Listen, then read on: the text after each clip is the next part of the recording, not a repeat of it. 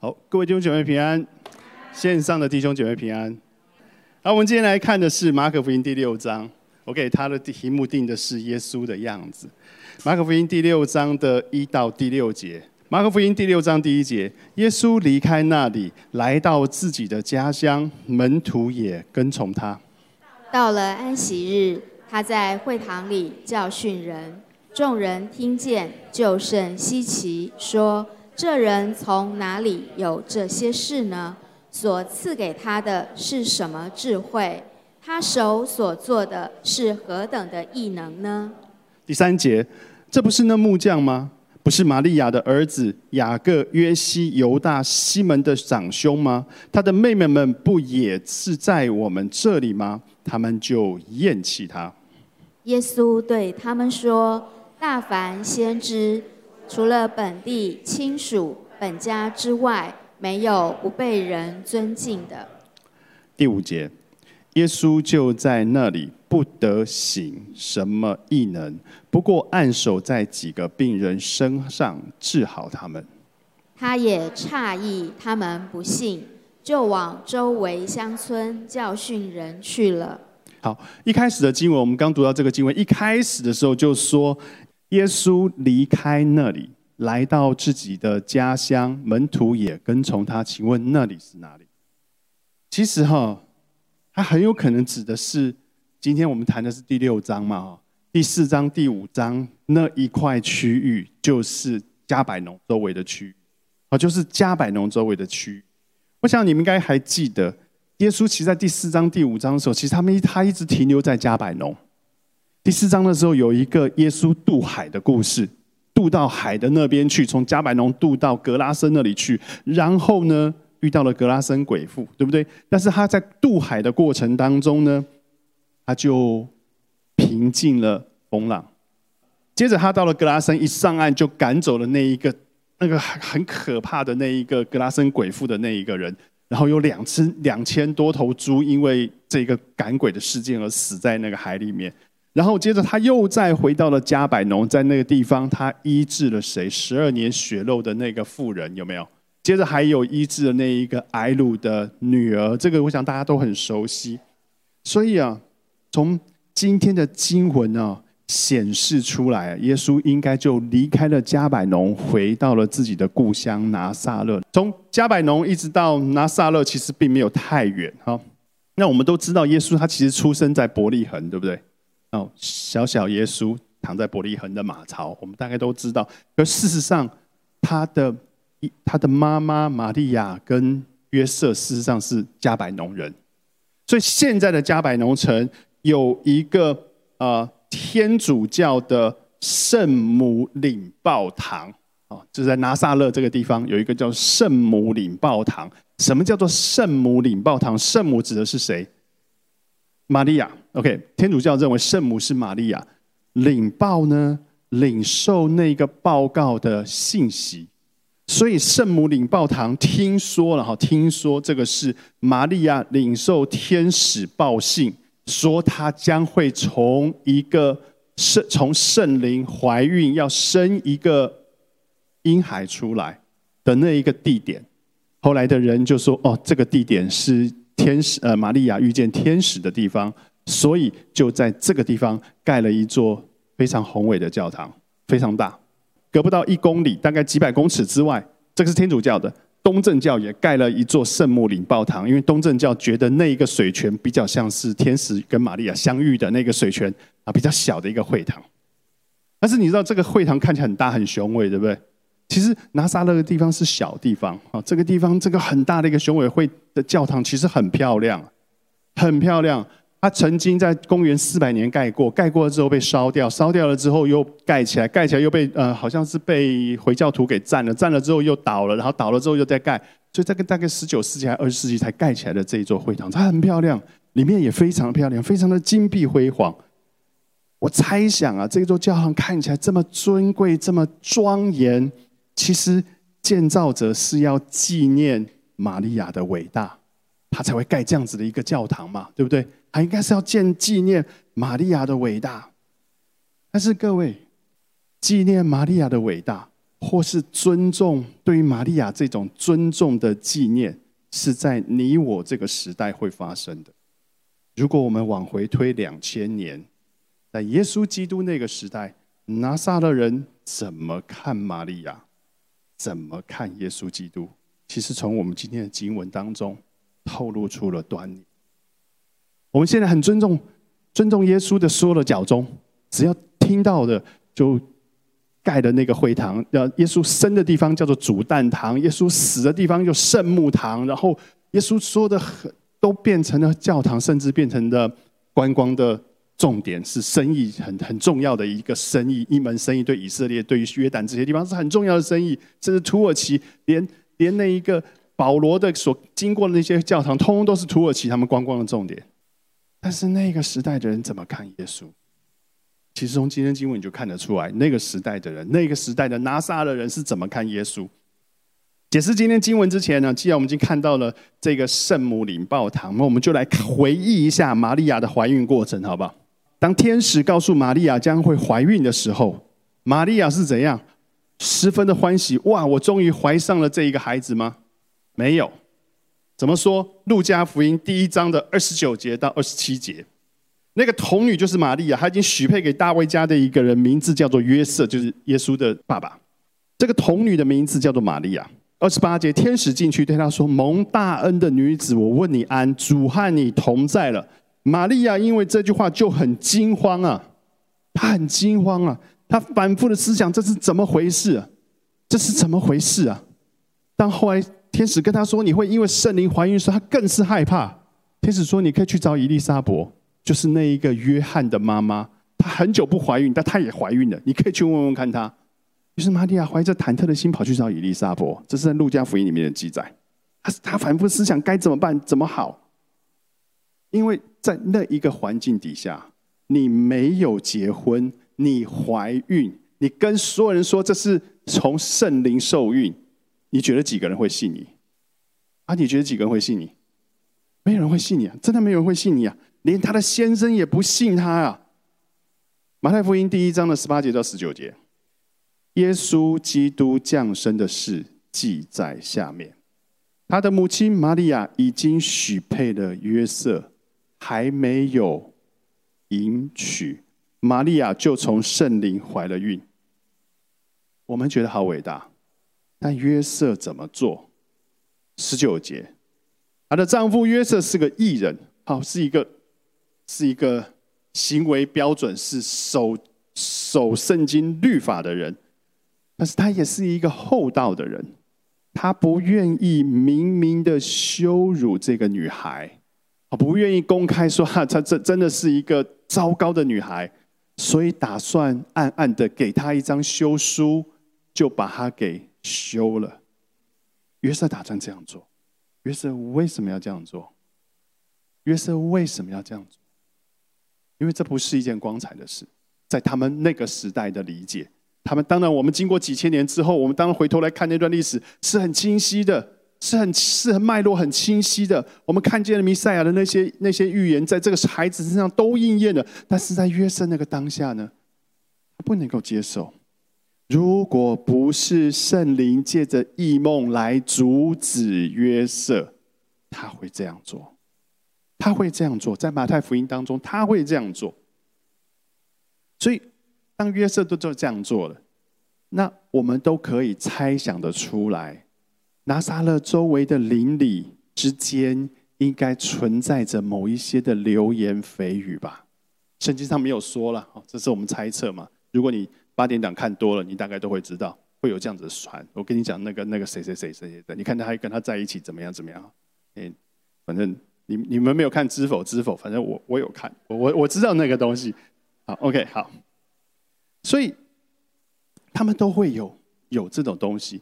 如果你再去比较一下，施洗约翰出生的时候，赫克临门呐，有没有？施洗约翰出生的时候，他爸爸不会说话，然后施洗约翰一出生的时候，所有的周围的亲族都到他的家去，然后他爸爸拿字写出说：“我的儿子要叫约翰”，他就会说话了。所以说，你的孩子当你我们家族当中没有人叫约翰的，他就写出说：“我要叫约翰。”所以施洗约翰他他就那失去他的爸爸就会说话。但是你要知道，那一天的时候，周围有多少人去庆贺这个不会生孩子的父母亲终于有了孩子。但是玛利亚生耶稣呢？玛利亚远离了他的家乡拿撒勒，到了那一个伯利恒，要报户口，结果在那一个旅馆当中生下了这一个小孩。赫克是谁？去去去说这一个婴孩降生下来真好的是谁？旷野里的牧羊，记得吧？圣经上这样子的处理比较上，你可以看得出来，其实透露出来的那一个原本家乡的亲族的那一种不接纳。听说有人说，有的学者说，其实他报报户口，只要父父亲回去就好，不需要带着大腹便便的太太回去。我但是我不确定是不是这样子，可是你可以看得出来就是这样。好，我们今天回到今天的经文，六章的第二节到第三节。到了安息日，他在会堂里教训人，众人听见就甚稀奇，说：“这个他就指的是耶稣基督了哈。”他就众人听见就甚稀奇，说：“这人是从哪里有这些智慧，有那这些事呢？所赐给他的是什么智慧？他手所做的是何等的异能呢？这不是那个木匠吗？不是那一个玛利亚的儿子吗？不是雅各、约西、犹大、西门的兄长吗？他的妹妹不是也在我们这边聚会吗？”然后呢，他们就厌弃他，厌弃他。当耶稣回到拿撒勒，进到会堂开始教训人的时候，会堂当中的人都听见了他的教训，都很稀奇。但是这个稀奇并不带着善意，这个稀奇其实带着轻蔑，这个稀奇是带着瞧不起、藐视。他们开始彼此交头接耳的问说：“他怎么可以获得这？他呃，从哪里有这些事呢？他就是他怎么可以得着这一些成就呢？满足那一个旧约当中所谓的弥赛亚的预言呢？他怎么知道这么多呢？是谁给他这种智慧呢？他怎么知道呢？他手里。”所做的是何等异能？他怎么能够行？我们都听过加百农，其实离他那里不远。我们都听过他在加百农地区所行的那一些的异能呢？他不过只是一个木匠，他不是只是一个木匠吗？对不对？他这边说他不是那木匠吗？马太福音说他不是那木匠之子吗？好，他他他不是那个木匠吗？然后呢？他不是玛利亚的儿子吗？他的家人不是都在我们村子当中？我们从小就看他长大吗？他们就厌弃他。我们需要解释两件事情。第一个就是木匠这个工作。各位，你觉得耶稣基督这个木匠他是什么样的工作？但耶稣基督的爸爸约瑟也是木匠，因为从马太福音上面来看，约瑟的约瑟也是木匠。你觉得木匠是一个什么样的工作？拿个凿子，然后雕东西吗？雕那一个那个呃桌子上的刻花，雕一个杯子吗？各位，木匠这个词其实是我们圣经上翻译的一个，嗯，从可能从希腊文呃从拉丁文或希腊文翻译成英文的时候，它它翻译成为英文翻译成为木匠，那是因为当时。建筑工人在伦敦，在英国的建筑工人，大部分的建材是木头，所以他们翻译为木匠。其实，他如果回归到原本，他是应该是应该是啊，跟建筑相关的工人。木匠并不是只做木头，他是盖房子，他是盖盖建筑物，他是跟建筑相关、做跟建筑有关事情的一个工人。所以他是一个很耗体力，并且他不会是待在工作坊里长期工作的，他很有可能是要在户外工作的一个人。古代的房子大部分是用木头和石头这种建材做起来，所以这边所谓的木匠啊，所谓的经文上中所谓的木匠，他必须要精通的是木作，必须要精通的是跟石头相关的这种这种加工的这种程序。所以呢，耶稣基督如果他是一个木匠，那他很有可能就不需要常常挑着石头来砌一个墙，哦，就是那一个房子的墙。他们的房子的墙，石头砌砌砌砌到一定的程度之后，他们会搭木梁出来，然后再用柱子顶住那个木梁，木梁上面再铺木板，然后石头墙再往上砌。他们会做这样的动作，所以耶稣基督很有可能也要常常的去扛木头来做这个房子的梁柱。所以，如果耶稣的父亲也是木匠，耶稣也是木匠，他们耶稣以前年轻的时候，甚至小的时候。应该有参与过这一个父亲替周围的村民盖他们家的房子，有可能去盖过羊圈，有可能去盖那一个牧场当旁边的围篱，有可能是盖这样子的东西。还有一个学者，还有一些学者，不能说一个学者，还有一些学者，他们认为啊，耶稣有可能参与过一座城市的建造。这座城市呢，叫做塞佛瑞斯。有一本书是一本考古的书，你如果去有空有兴趣去看，它叫做《耶稣以及被遗忘的城市》还是被遗忘之城？Jesus and the Forgotten City。你就去查这本书，会买得到这本书。然后呢，塞弗瑞斯距离耶稣的家乡拿撒勒多远？六公里。六公里。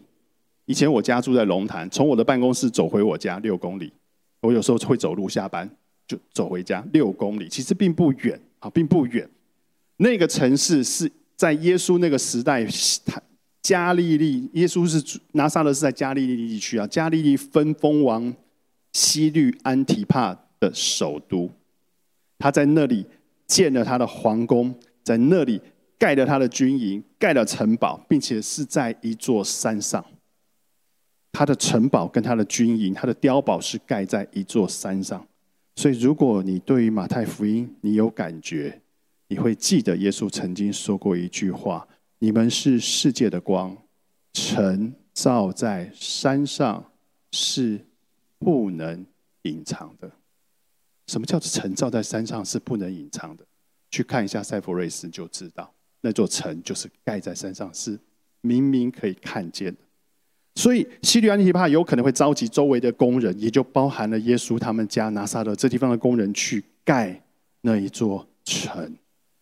这些描述都可能只是我们的猜想啊，我们猜想。但是我猜想，耶稣基督他后来在正式布道之前，他出来正式的传道之前，他的工作应该是一个非常辛苦的工作。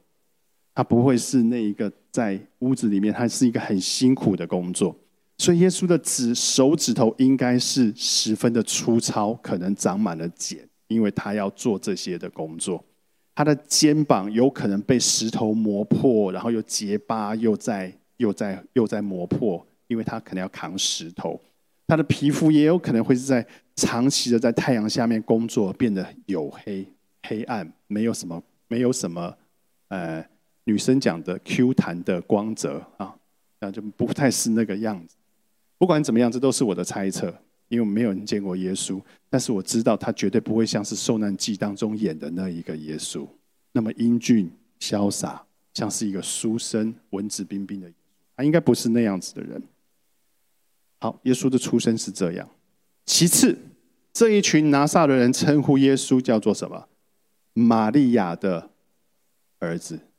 玛利亚的儿子，这种称呼是很不寻常、很不寻常，甚至有一点不礼貌的意味。怎么说？其实古代的犹太人就像就像华人一样，他有那个家族传承的那一个嘛。你去看圣经，谁生谁，谁生谁，都是爸爸生儿子嘛，对不对？都是爸爸。生了儿子，儿子又生了他的儿子，就这样谁生谁，谁生谁下，就是记载男性生谁，男性生谁下去。所以他们应该说他叫做约瑟的儿子，但是他们却称呼他叫做玛利亚的儿子。你知道，在大陆上的家谱一定会记载我我是谁，我是我的爸爸刘雪龙的儿子，一定在家谱上这样子写。以色列也是这样子，但是他今天为什么会说他是玛利亚的儿子？你有没有觉得很奇怪？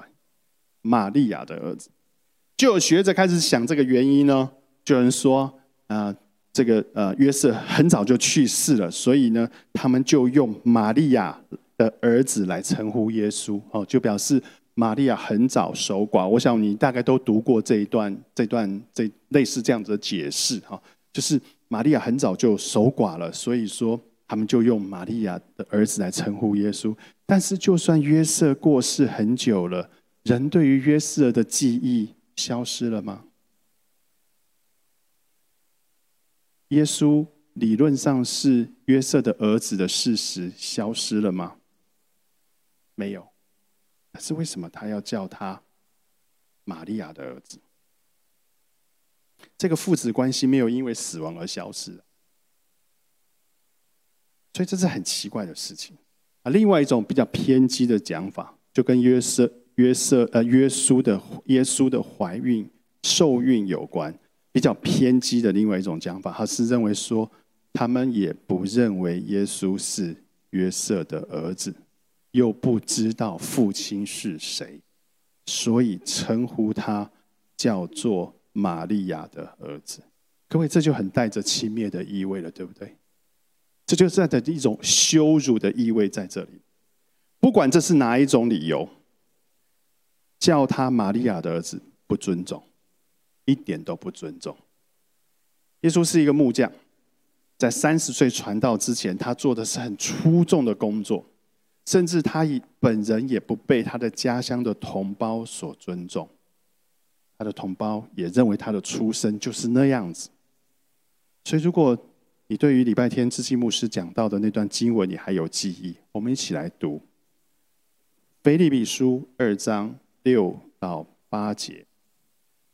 菲利比书二章六到八节，他本有神的形象，不以自己与神同等为强夺的，反倒虚己，取了奴仆的形象，成为人的样式。既有人的样子，就自己卑微，存心顺服，以至于死，且死在十字架上。有没有看到那一个从高？到低，最后在十字架上更卑微的死去的那一个耶稣。保罗说：“耶稣原本是地位是很高的，是那个神子啊，是那个上帝的儿子，是高于一切的。他高于一切，那些受造之物都在他底下，他远远高于这个地上的政权啊！不管是那个时候最有最有权力的凯撒，或是加利利那个边的希律，哪一个高于他？”没有一个高于耶稣，但他愿意降卑，成为一个出身不好的人，或者是成为一个身份带着阴影的一个木匠，然后去服侍那一些应该低于他的人，即便是这一些人瞧不起他，但他仍然的降卑，最终他为了这一些比他更卑微的人上了十字架。最终，他为了这一些羞辱他的人上了十字架。各位，你觉得耶稣基督回到拿撒勒之前，他不知道拿撒勒那个地方的氛围吗？他应该知道，他从那里出来，他怎么会不知道他的家乡？他知道那里的氛围，但是他仍旧要回去，为的是什么？或许还有些机会。为的是那里面的人或许还有些机会。当然，后面我们今天读的那段经文告诉我们说，他们并不信耶稣，但耶稣仍然期盼还有些机会。所以，你从这段经文当中，你可以看得出来那一个长阔高深的爱。各位基督，我们这些基督徒，刚才聪明牧师说，我们有多久没有把我们的爱给出去？我们有多久没有把我们？里面的那一个上好的福音说出去，各位，耶稣的脚中在这边，这是我们要学习的。那最近在网，我我在那小组长的那一个主主任牧师有约的群组当中，看到有人在传那个宣教士赋能人的短片，各位不知道你有没有看啊？赋能人这个人，他是一个英国的宣教士，他家境很好，他家境非常的好，他家境很有，他家里面很有钱。他音他的音乐素养很高，他也受了很好的教育。他其实留在英国很有发展，他不必去做事，不必去到其他的地方，留在英国很有发展。但是在二十世纪初，他二十二岁的时候，他就去了云南。那个时候还是满清末年呢，各位，那还是满清末年，他就去云南传福音，向当地的叫做傈僳族，你大概看我都没听过这种民族，没有没有文字的一个民族，他去传福音。各位，你看他是那一个像高山一样高的位置。却到了那个山区最卑微的地方去传福音，那个连中国人都不知道怎么跟他们说话的民族去跟他们传福音。然后呢，这些傈僳人呢没有文字，所以他就想办法从傈僳人的发音，就替傈僳人创造了文字。他创造了文字，第一件事情是什么？是新约圣经的翻译。他把我们可以读到的新约圣经翻译成隶数文，各位，隶数人的那个地方，他们有很严重的抽鸦片的习惯，他们有很多的精灵崇拜、偶像崇拜的习惯，他们的家庭当中是很破败的，他们有被酒精是捆绑，但是他却把福音传进了那个山区，整个山区被翻转过来。到现在还他留他他他传福音的那些教会，很多一百多年下来，他们还在那里聚会，还在那个山区当中聚会。各位还，我也不用讲太遥远的地方，就是在台湾。台湾你们还记得马街医院的那个马街吗？马街医生，或者是来高雄，呃。奇经那边开过医院的叫做马雅各，后来他去了台南看西街，成立了一个看西街教会的马雅各医生。这些人都是在当时像是相较于台湾人，相较于他们是活在天堂啊，但是他们却降卑到那一个悲不可悲的那一个地步。来到台湾，人家说他们是会吃孩子的心，挖孩子的，挖人的眼。来吃的怪物，他们却这样子的方式把福音传给了台湾人。我想我不用一一的说，我也说不完。有很多很多当年的那些宣教士，为了传福音给中国，从世界各地那些先进的国家进入中国，进入蛮荒之地，进入东北，进入西北，进到任何一个地方，走入那一个很落后的地区。面对那一个不理解跟敌视的环境，然后呢，他们服侍那一群中国人，他们在学谁？书，在学我们刚才所读的那一个约束。他们跟随谁？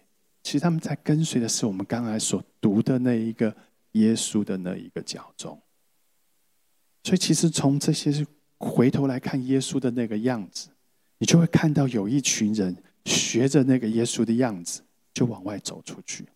或许我们不见得我们可以有机会走进地数族，走进吉尔吉斯，走进哈萨克，走进这些地方，但你可以走进你家的大楼，你可以走进你的社区，你可以走进你的办公室，可以走进跟你一起倒垃圾的人他的忧伤里面。跟随耶稣的脚踪，学习耶稣的样子。好了，后面三节讲不没有时间了，下次再讲。我们今天就停在这里。我们起低头祷告。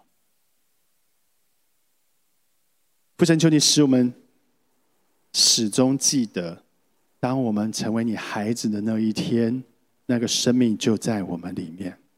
主，那一个将这一个好消息往这个世界传的那个使命，也在我们里面。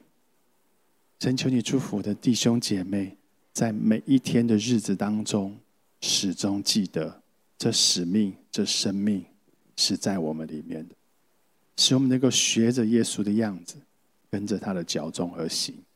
愿你祝福每一位，也愿你看顾每一位。这样子祷告，奉主耶稣基督名求，阿门。